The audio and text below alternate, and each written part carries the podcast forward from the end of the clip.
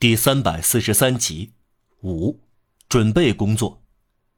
当时的报纸报道，马场街的街垒像他们所说的那样，这几乎坚不可摧的建筑达到两层楼高。其实报纸搞错了，事实是街垒的平均高度不超过六七尺，它建成战斗者能随意消失在后面，或者凌驾于街垒之上，甚至在里面从石块垒成的阶梯爬到顶上。外面街垒的第一线由一堆堆石块和木桶组成，并由梁木和木板连接起来。拥塞在昂索那辆大车和掀翻的公共马车的轮子之间，横七竖八，乱麻似的。一个豁口足以让一个人通过，设在楼群的墙壁和离小酒店较远的那个街垒的尽头之间，这样方便出去。公共马车的原木直竖起来。用绳子绑住，一面红旗固定在原木上，在街垒上空飘扬。蒙德图街的小街垒隐蔽在小酒店的后面，隐而不见。两个连成一片的街垒组成了一个真正的堡垒。昂若拉和库菲拉克认为不必堵住蒙德图街另一头，那边在布道师街有一个通向菜市场的出口，他们无疑是想保持同外界的联络。并不担心在危险而难走的步道石小巷受到攻击。这个保持通畅的出口，也许正是弗洛尔的战略中称之为“交通壕”的设施。除了这个出口，又考虑到同马场街相连的豁口。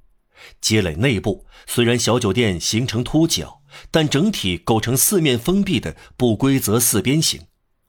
大街垒和街道尽头那排高楼之间。有二十来步距离，可以说街垒是靠在这些楼房上的。楼房全部住人，但从上到下门户关闭。整个工程进展顺利，用了不到一小时。这些大胆果断的人没有看到一顶皮帽和一把刺刀出现。不多几个市民此刻赶在圣德尼街露面，他们瞥一眼马场街，看到了街垒，便加快步子。两个街垒建成后，举起了旗帜。有人从小酒店拖出一张桌子，库菲拉克爬上桌子，昂若拉把方箱搬过来。库菲拉克将箱子打开，这两只箱子装满了子弹。看到子弹时，连最勇敢的人也不寒而栗，一时寂然无声。库菲拉克含笑分发子弹，每人领到三十发子弹。许多人有火药。开始用铸好的弹壳造子弹，至于火药桶放在门边的一张桌子上作为备用。部队的集合鼓声传遍了巴黎，响个不停，但最后成了单调的声音，没有人再去注意。这响声时而远去，时而靠近，调子凄厉。大家一起给步枪和短枪上子弹，不慌不忙，肃穆庄严。